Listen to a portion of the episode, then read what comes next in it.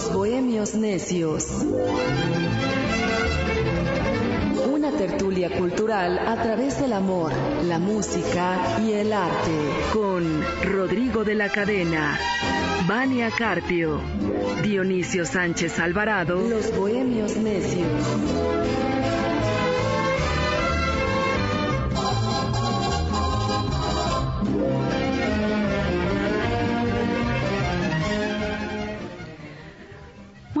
Tardes, queridos bohemios necios. Les saluda Vania Carpio y les doy la bienvenida a este espacio de charla bohemia, de cultura, de arte. Y tengo el placer de contar con el apoyo técnico de Andrés Saavedra. Muchísimas gracias, Andrés. Y saludo con mucho gusto esta rica tarde ya primaveral a mi compañero y gran amigo Dionisio Sánchez Alvarado. Hola amigos, ¿qué tal? Buenas tardes. Gracias por estar con nosotros aquí en el 760 de amplitud modulada. Les recordamos que puede llamarnos. Tenemos un teléfono el 55 55 18 77 60. Me decía Martínez Serrano, cuando no tenga nada que decir, se te vaya un poquito el, avión, di el teléfono. Porque además siempre, siempre queda, siempre es oportuno. sí, les agradecemos en verdad que estén con nosotros eh, hasta donde nos escuchen. Claro que sí, muchas gracias. Y por supuesto también saludamos a Rodrigo de la Cadena, que es nuestro bohemio mayor y al cual también queremos aprovechar para invitarle de una vez si aún no tiene sus boletos, apresúrese porque son los últimos para este 7 de mayo en el Teatro Metropolitan. Rodrigo de la Cadena celebrando 20 años de carrera, de trayectoria artística, de lucha cultural, de bolero, de ser un, de verdad ya un artista con una trayectoria y una voz y un talento maduro y consolidado. No se lo puede perder. Yo hoy andaba eh, por allá en, en, creo Buenavista, en una firma de autógrafos y como anecdotario bohemio, rápido, nos, para irme rápido con alguna anécdota de la cuestión bohemia, eh, les debo de contar que en aquellos momentos de gran popularidad, así como ahora y, de fama y de reconocimiento como se le está dando en este caso ya a Rodrigo, pero bueno, allá en los 60 de, del siglo XX, cuando estaban muy famosos Lobo y Melón, llegó un momento que era tanta, eran tan populares, pero tan famosos, pero una cosa increíblemente famosa, que bueno, les pedían autógrafos a cada rato donde se encontraban. Entonces Melón era muy especial, eh, como que no le gustaba mucho convivir con, con la gente, no a veces no estaba de humor y aparte un poquito flojo como para escribir. Entonces lo que hizo mandó a hacer un sello de esos de goma y andaba cargando su, su esponjita con tinta, sacaba el sello y le pedían el autógrafo que se sacaba el sello, lo, lo, humedecía con tinta y a la gente les ponía su sello con su con su firma ya para no estar escribiendo eh, con, con todo mi amor melón. Qué maravilla. Pues también ahora sí que el sello es un sello de cada, de cada persona, de cada personalidad, de cada quien hace un garabatito y quien pone alguna, algún este gesto en particular, ¿no? Es, es algo muy bonito tener la firma autógrafa, aunque sea un sello, ¿no? Este, pero es, dices, él me lo puso, él lo traía, él lo mandó a hacer para Sí, aunque me, me, platicaba Melón que que muchos se enojaban cuando les ponía el sello. ¿En serio? sí, que se enojaban, pues, querían que, querían que firmaran. Claro.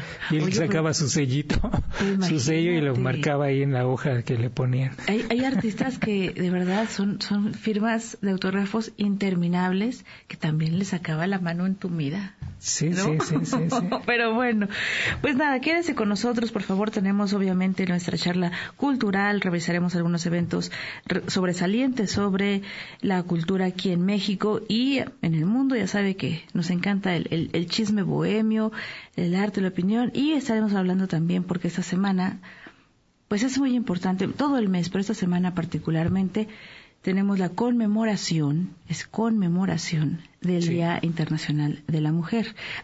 resalto lo de conmemoración porque hubo por ahí algunos medios impresos que decían, celebra, disfruta este Día de la Mujer y creo que estaba un poquito desvirtuado, ¿no? Sí, Pero, aunque sí, eh, conmemorar es celebrar con. Exacto. Entonces, bueno, ya, ya platicaremos más adelante de esto.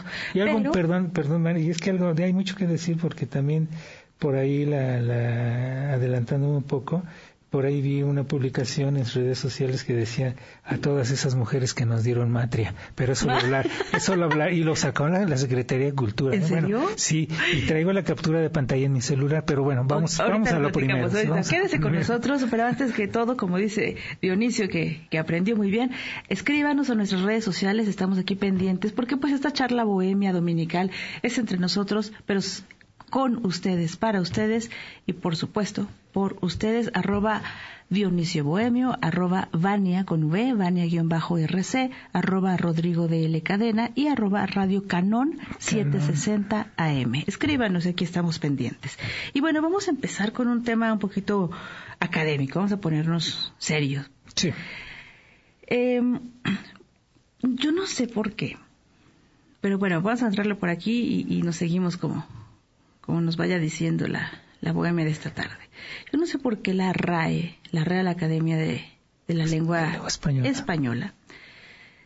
hace unos estudios que se supone deberían de ser, y de acuerdo a sus estatutos, deben de, de cuidar y preservar la pureza del español, no de acuerdo a las adaptaciones de las necesidades que va teniendo la sociedad, porque obviamente todo va cambiando y vamos, espero, evolucionando, en fin. Pero a veces parecen retrocesos, Dionisio. Tú no me dejarás mentir como periodista, como comunicador, que son los que más están al pendiente y cuidado y respeto al lenguaje. Creo que compartirás conmigo que a veces la RAE nos da unas sorpresas un poco eh, raras. Pero bueno, en su momento, y eso es una opinión personal, cuando dijeron que la palabra solo ya no se acentuaba, que era indistinto, creo que no fui la única, después me di cuenta en las redes sociales, que nadie le hizo caso. Muy poca gente le hizo caso porque era necesario. Yo no puedo entender en qué momento dijeron, ya, miren, ni se preocupe de la tilde, úselo como según sea necesario. Si tú le quitas la tilde, no se entiende cuando hablas de solamente algo, solo, a, solo quiero esto, a solo de soledad. Tienes que hacer la diferencia. Lo bueno, y dicen que para volver a tener la razón hay que rectificar, y rectificar. Esta, esta semana estuvimos viendo que ya les regresaron la tilde a solo. Esto que me deja ver, no es que yo esté de acuerdo, qué bueno que rectificaron, finalmente muchos, y yo incluida, nunca le quitamos la tilde. Pero ¿qué está pasando dentro, como las burocracias que también llegan a esas instancias? Decía, decía Rigo Cohen, eh, platicaban mucho acerca del lenguaje. Usted, lo, usted sí lo llegó a conocer o a escuchar en, radio y, y, bueno, fue asesor de, cualquier de muchas instituciones este, en cuestiones de lenguaje aquí en, en México. Rico Cohen decía que el lenguaje tiene que evolucionar y que iba a ir evolucionando. Y eso, bueno, Arrigo Cohen tiene muchos años que murió. Entonces, eh, que él, lo dijo, que eso lo escuché la primera vez hace como unos 30, 35 años, cuando él lo dijo. el lenguaje tiene que ir evolucionando.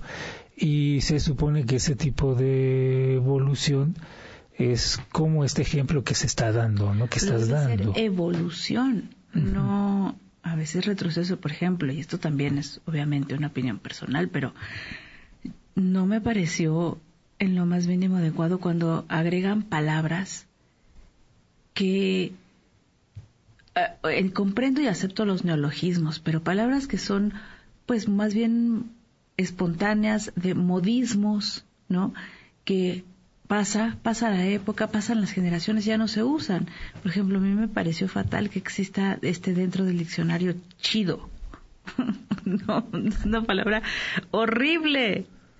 Horrible, ¿por qué? ¿Por qué? ¿En, qué, estudio, qué, qué este, argumentos o fundamentos sociológicos, me imagino, lingüísticos tienen para a veces hacerse, tomar ese tipo de decisiones? hay, hay, palabras que, que solas tienden a, a, desaparecer.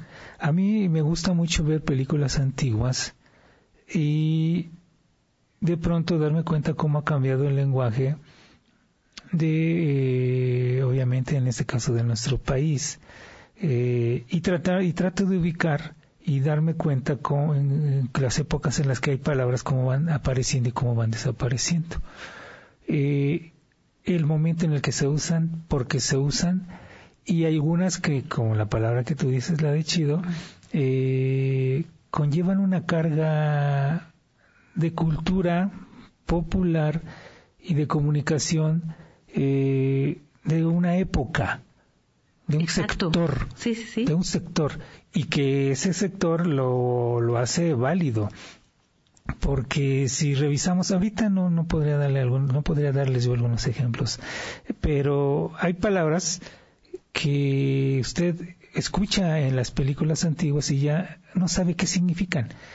Para nosotros que nos hemos dedicado a buscar a hurgar, a investigar, a leer libros, periódicos, revistas antiguas, sí de pronto sabemos lo que significa esa palabra, esas palabras, a qué se están refiriendo muchas palabras. ¿Y en qué contexto ¿Y en qué contexto está? Eh, lo, que, lo que me platicaba alguna vez Gilberto Martínez Solares, que hizo todas las películas, las mejores películas de Tintán las hizo Gilberto Martínez Solares como director.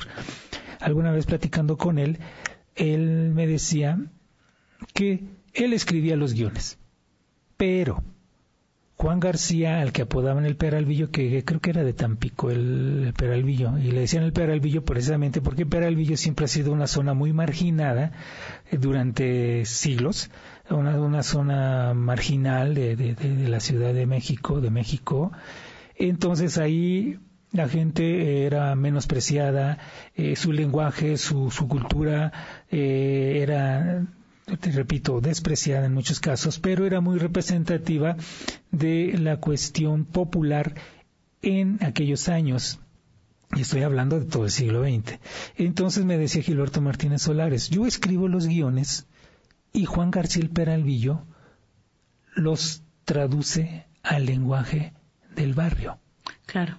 Entonces, tú las películas, muchas películas donde veas a Juan García el, Peralvillo, que sale con, con, con Cantinflas, sale muchas películas con Tintán, y otras películas que, que tratan temas de barriada, afortunadamente ese, ese tipo de lenguaje de palabras todavía sobrevivieron y las podemos ubicar en una época gracias al trabajo de gente como el Peralvillo.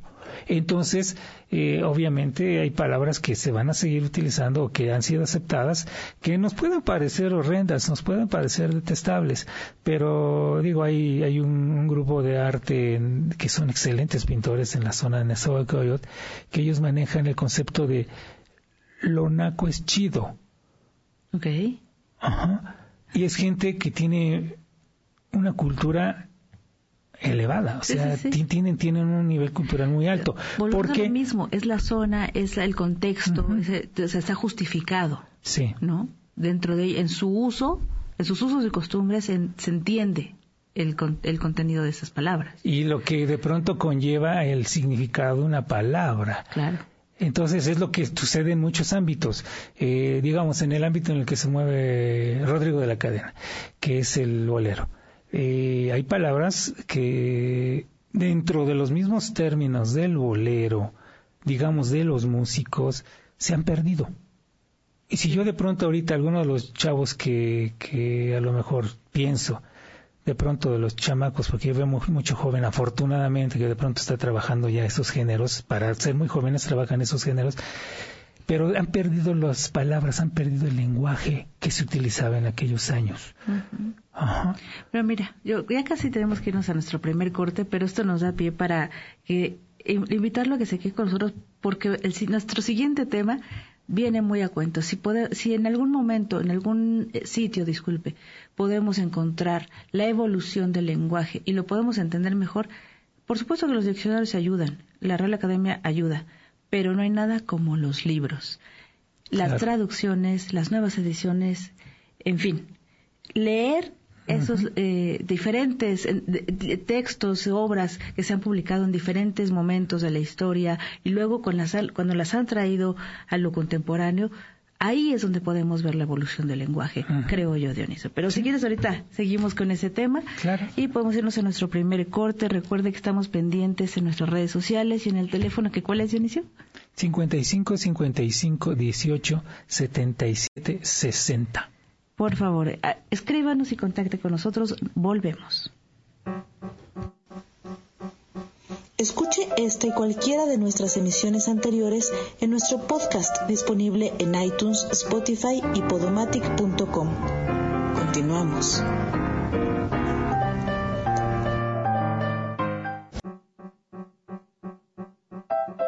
Contáctenos. Multilínea 55 55 18 77 60. Twitter, Facebook, Instagram y TikTok arroba Radio Canión 760 AM.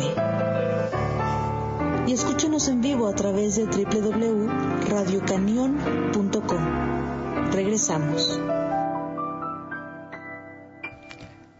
Regresamos, estamos en vivo desde 760 de amplitud modulada para todo el mundo, transmitiendo desde el décimo piso de los estudios Tepeyac.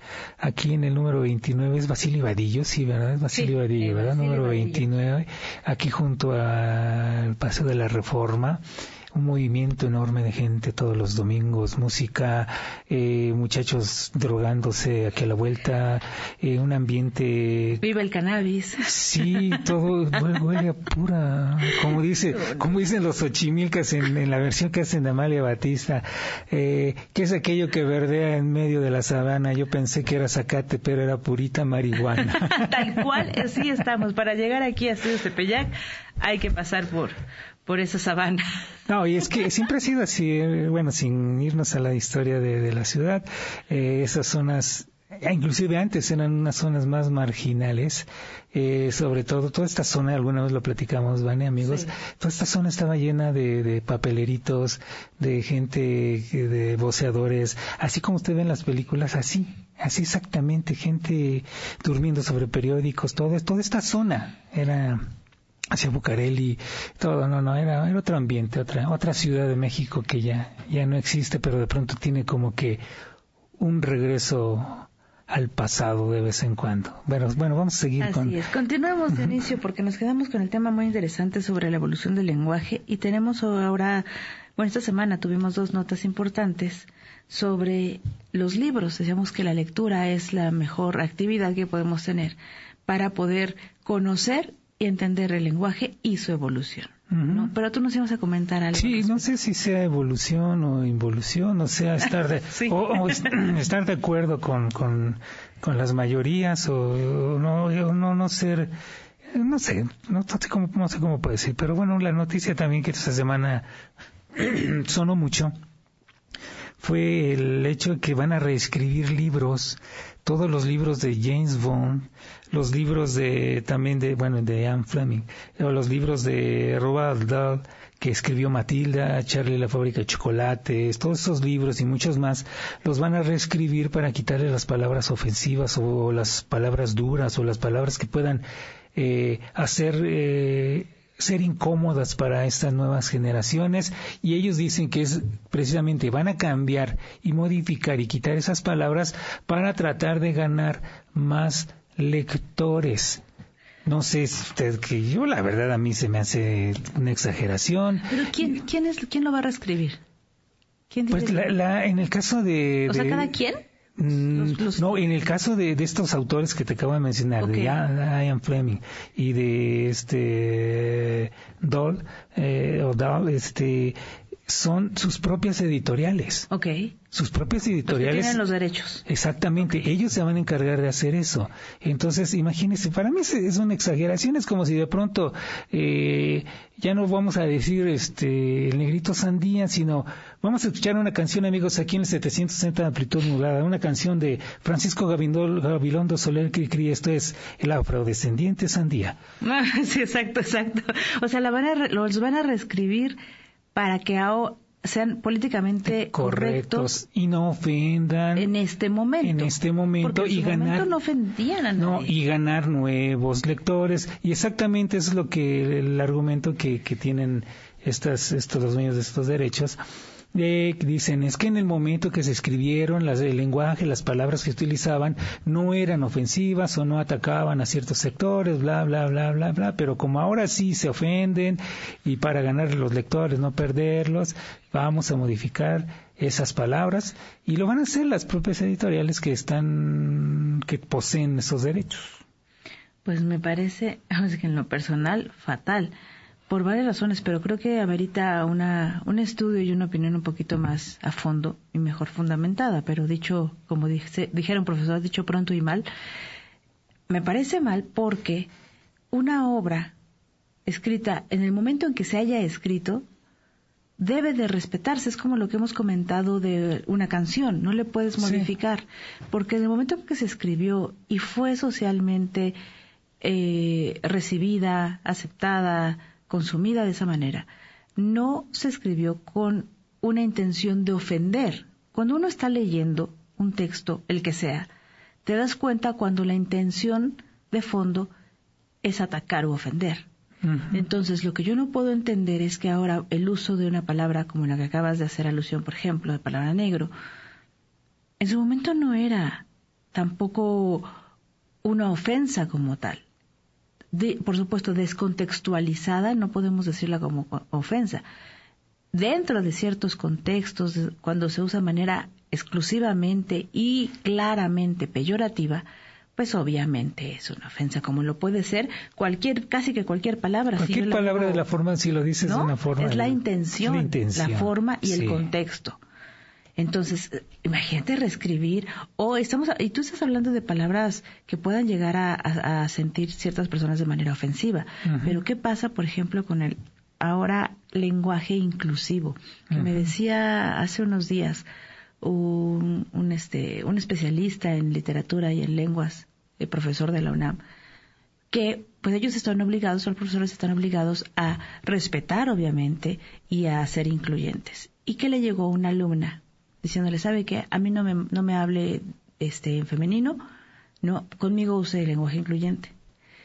Y este profesor, este, muy, muy inteligente, le dijo, mira, yo lo conozco, pero sé que hay al menos tres o cuatro doctrinas, ¿no?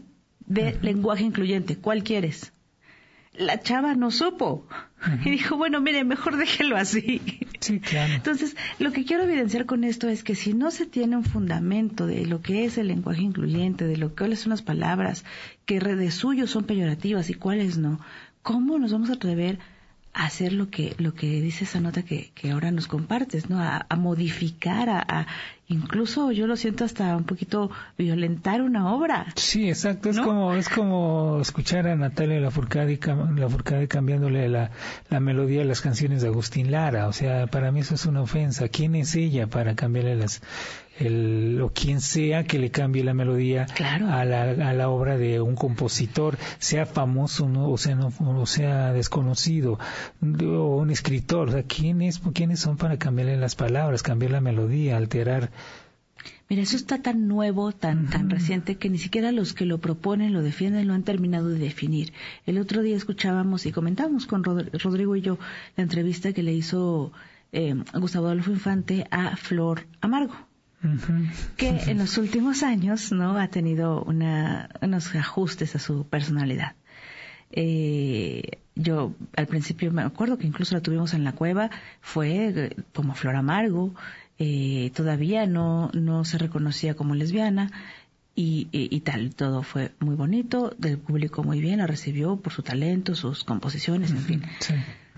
Pero ahora, como que se desapareció un tiempo, le hacen esa entrevista y nos llama la atención el punto que comentamos, con todo respeto, fue que dice, a ver, ella creo que ella misma tampoco lo tiene muy claro, porque le dice Gustavo Alfo Infante, oye, yo no sé, no sé qué es el lenguaje inclusivo, yo no entiendo muy bien, dime cómo me dirijo a ti para, pues para que te sientas cómoda, no faltarte al respeto.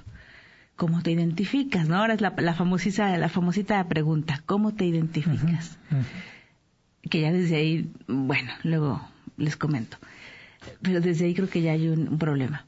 Y ella dice, bueno, yo soy no binaria y me identifico como mujer. O sea, ¿cómo? Sí, o sea, no. o sea, ¿cómo? O sea, no entendí. Sí, exacto. Porque además creo que ella, y no en concreto ella, sino los, las personas que, que quieren como encajarse en esas categorías, tampoco lo terminan de entender. O sea, soy mujer, pero soy no binaria, pero soy lesbiana, pero, pero soy no binaria. O sea, ¿cómo? Sí, exacto. Entonces, eh, todos los, tiempos han cambiado, ya son diferentes. Es como recordaba yo, ahorita ya todo es, todo es, todo. He, he leído y he visto videos donde por algún chiste antiguo eh, atacan o se ven acabadas las carreras de, de cómicos, ¿no? Recuerdo un chiste y lo voy a comentar nada más por como la anécdota, como una anécdota. Eh, hace muchos años decían aquel chiste, estoy hablando hace unos 40 años, que nada tiene que ver con la época ya, pero ahora sería ofensivo. Decían, ¿quiénes son igualitos? ¿Quién se parece más a los changos? ¿Los blancos o los negros? Entonces tú te quedas pensando y decías, no, pues, pues los negros, ¿no? No, son más este, parecidos a los blancos porque los negros son igualitos. Entonces, qué horror. Ese, ese, era el tipo de, de, chistes que utilizaban y nadie se ofendía. Pues no, era picardía, era... Estamos hablando de hace 40 años. Entonces era decir, ahora vamos a tener que decir con ustedes, Toña la afrodescendiente. No, dame el favor. Vamos a continuar con este tema porque está, está muy interesante. Tenemos un tema más al respecto. Volvemos, quédese con nosotros. Ya volvemos con Los Bohemios Necios. Aquí en Radio Cañón 760 AM.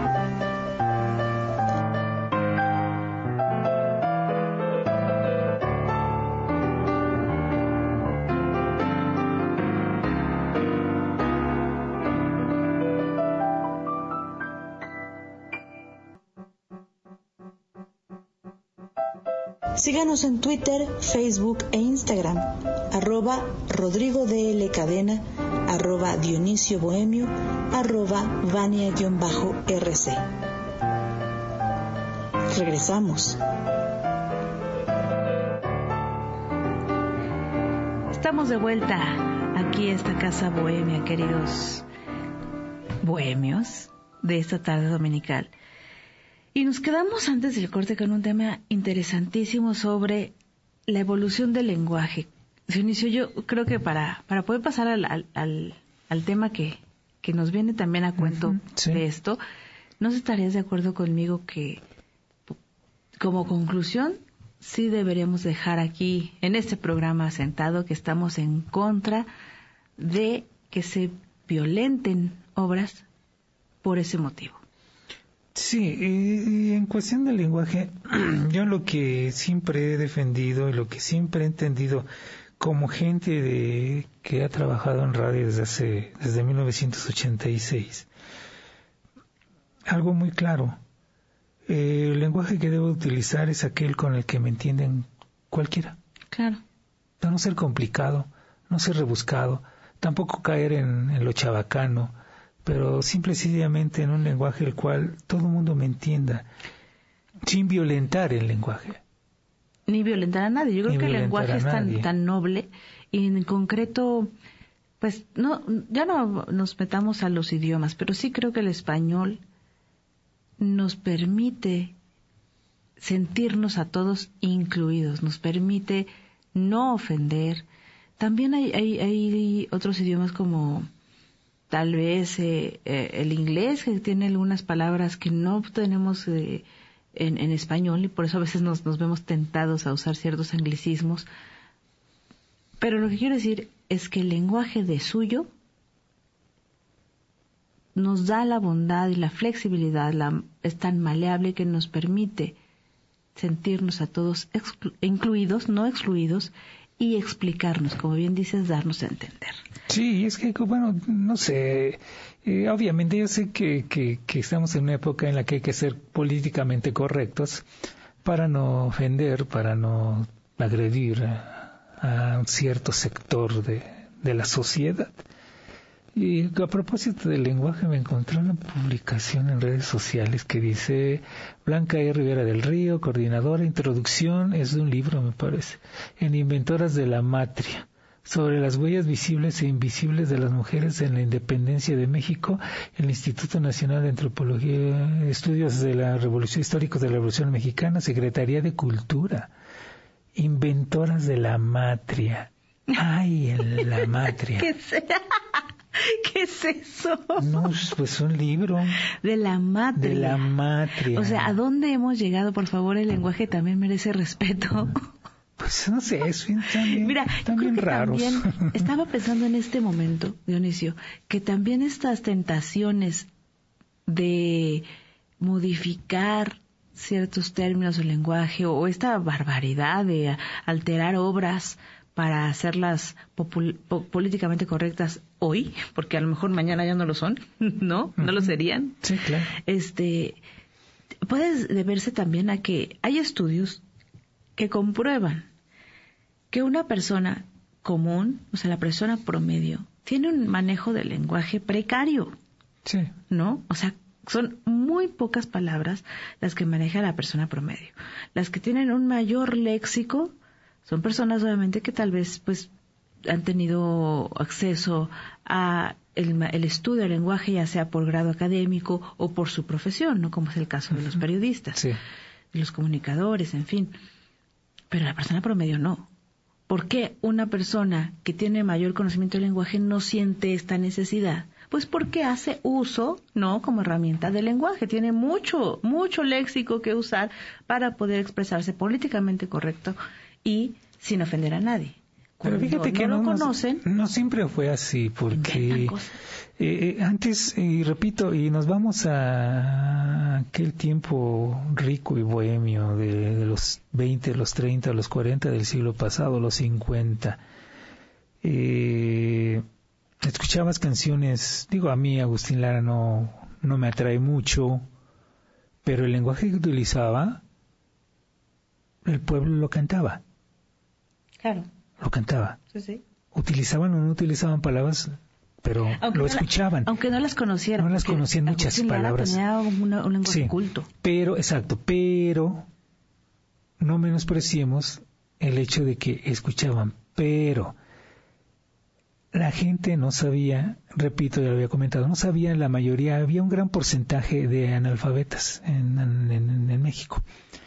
Entonces, quienes, les enseñaron a leer y se enseñaron a leer fueron con todas las revistas de los cómics de los pepines, lo que fue el chamaco, lo que fue Paquito, lo que fue el Pepín, eh, todas estas revistas, en donde los dibujantes y los editores utilizaban muchas eh, adaptaciones de obras clásicas y la gente los leía. O sea, se, se, se, se menciona que, no sé, al, día se imprimían, no sé, no recuerdo el número exacto, pero tal vez un millón de revistas de estas en los años 40. Un millón. Pero que eran leídas un promedio de por seis personas cada revista. Entonces estamos hablando que seis millones de personas leían a los autores clásicos y se enteraban del lenguaje del lenguaje que estaba en las, en las novelas clásicas, en el Quijote, en, en, novelas de aquel tiempo, Los Tres Mosqueteros, este, en fin, ese lenguaje lo utilizaban. Y lo aprendían y lo sabían. Claro. Y estamos hablando de un estrato, de un estrato bajo, digamos, de la, dentro del, de la sociedad, la parte más baja de la sociedad. Conocían el lenguaje. Sí, sí. Conocían el lenguaje. Eh, eh, lo que me estás diciendo es, es, básico. Justamente son los libros los que nos permiten entender la lectura, así fuera de revistas, lo que te permite conocer el lenguaje. Pero que, quiero comentarte, por ejemplo, también tuvimos esta semana, creo que fue ayer o antier, tú me dirás ahorita, eh, una nota donde involucra ya a una mujer, pero para armonizarnos y empezar a entrar al tema que con el que vamos a cerrar, que lo anunciamos al inicio, que es el Día de la Mujer, vamos a, tener de fondo esta canción que precisamente es de Agustín Lara, interpretada por supuesto por Rodrigo de la Cadena. Y me gustaría que en lo que platicamos la última, la última nota, a ver si nos ayuda, vamos a escuchar un pedacito de esta, de esta poesía.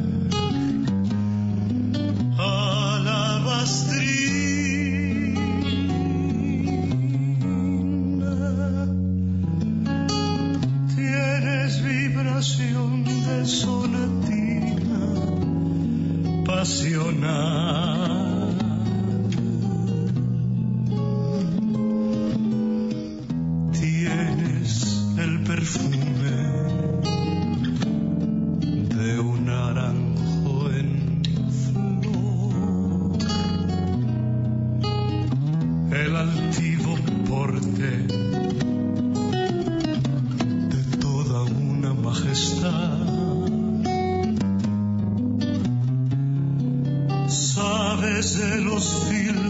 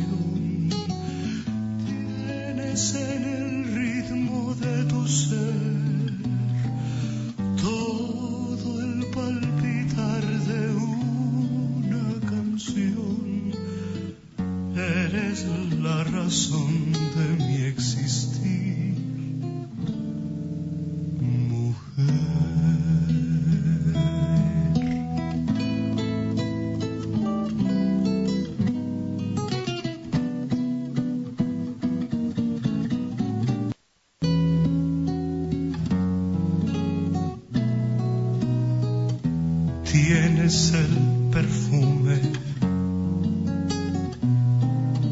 de un naranjo en flor.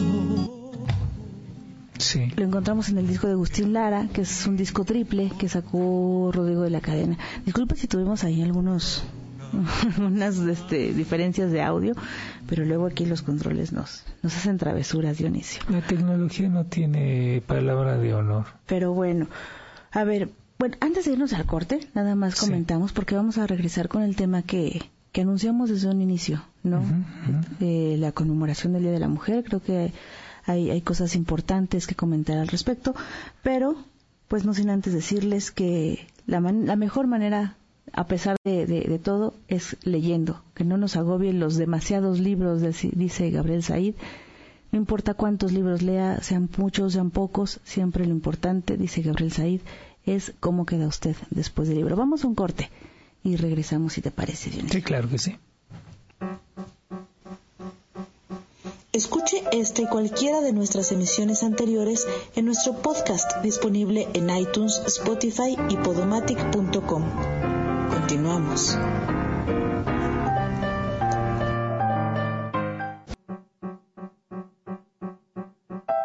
Los Bohemios Necios. Regresamos.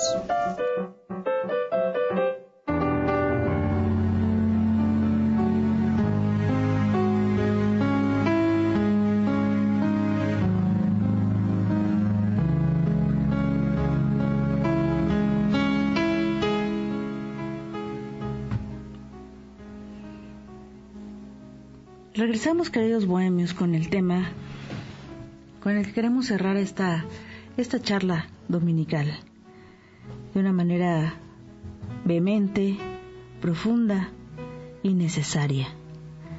Nos sumamos en este programa, por supuesto, a alzar la voz por la mujer, que en varios momentos de la historia ha sido acallada en sus acciones, no solamente en su voz, en su pensar, que actualmente, gracias a los cambios que ha habido culturales, sociales, espirituales incluso, las mujeres han levantado la voz para denunciar, para exigir sus derechos, para proponer iniciativas y, visibilizar ciertas injusticias. Hoy quiero también hacer una invitación, no solamente conmemorativa, sino de reflexión, porque no es solamente un momento de, coraje, de valorización de la mujer, de decir que somos incluso más que los demás, que- más que el hombre, porque no se trata de una actitud beligerante, sino de valía, de autoestima, de dignidad.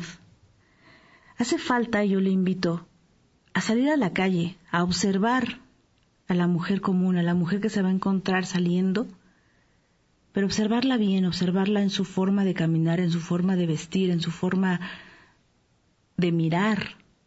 Basta con subirse a un vagón del metro que ahora son exclusivos para mujeres y entenderá la importancia del 8 de marzo, cuando usted vea la diversidad que ahí va a encontrar, que lo mismo va a ver una mujer trabajadora, vestida de traje, que una mujer con bolsas porque va, porque es comerciante, que una mujer que entra con el mercado y dos hijos, que una mujer mayor, que a lo mejor va al médico, personas de todo tipo de edades, de costumbres, de formas y estilos de vida pero que en sí en esos vagones lo que se puede respirar, lo que se puede entender, es que se sienten más seguras estando entre ellas.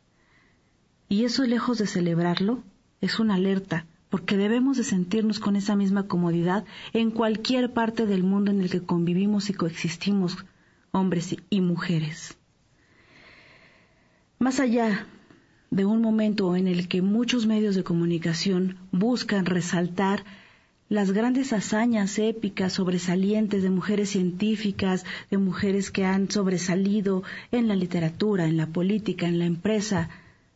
Más allá de eso, que por supuesto es muy loable, también hace falta mirar a la mujer de, al lado, que sin necesidad de que unos medios de comunicación la expongan y la aplaudan para que los demás lo hagan, también lleva dentro de sí misma una lucha. No es, no es la necesidad de que, como nunca se les ha dado la oportunidad, ahora sí, dale chance, déjala pasar. Ahora que no sean solamente hombres, ahora que sea una mujer, ¿no? Ese tipo de actitudes también nos castigan, entrañan de suyo una actitud desvalorizante. Hay quien dice que feminismo significa fe minus, hacerlas menos. Tal vez desde ahí podríamos cambiar el nombre. No tenemos que otorgarle a la mujer valor, ya lo tiene de suyo. Dice la doctora en filosofía María José García Castillejos, construyamos la equidad desde la dignidad. Porque el ser humano, hombre o mujer de suyo, ya tiene dignidad y después de su existencia es que se reconoce. No se le otorga, se le reconoce. Somos herederas de muchas, de muchas mujeres que hoy por hoy nos siguen transmitiendo su fuerza, su riqueza. Hay que sabernos escuchadas y desde ese momento empoderadas, transmitir esa herencia a nuestras hijas, sobrinas, nietas, amigas y compañeras, porque hemos sido muchas veces las mujeres las causantes, las causantes de nuestra propia agresión, cuando nosotras mismas aceptamos y promovemos la agresión o la violencia hacia las demás. Tú que me estás escuchando, niña, hija, esposa, mujer, no es cierto que eres menos, no es cierto que tienes que trabajar cuatro veces más para que te valoren. Tú que a lo mejor alguien te dijo, no lo mereces, no lo vales, tú no, porque eres mujer, olvídalo, abrázate a ti misma y sal hay que solidarizarse con otras mujeres que aún siguen en silencio y que no pueden pronunciar palabras de esperanza, solidaridad, sororidad, compañía. Hay que acoger más que a la igualdad, a la equidad, a nosotras mismas. Respetemos a la mujer y entendamos que no estamos solas.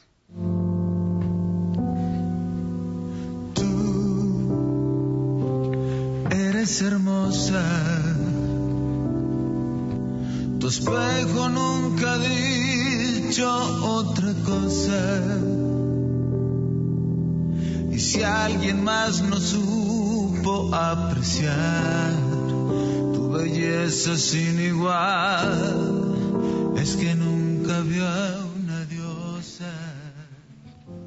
¿Cómo ves la reflexión en torno a esta semana del 8 de marzo de inicio?